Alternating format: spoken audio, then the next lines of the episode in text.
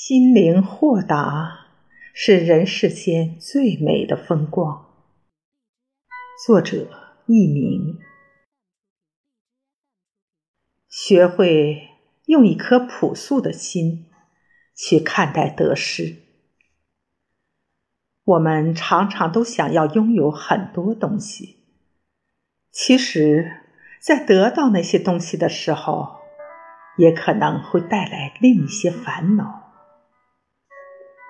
当我们用最简单质朴的心去奋斗的时候，我们是单纯的，我们的心情也是愉悦的。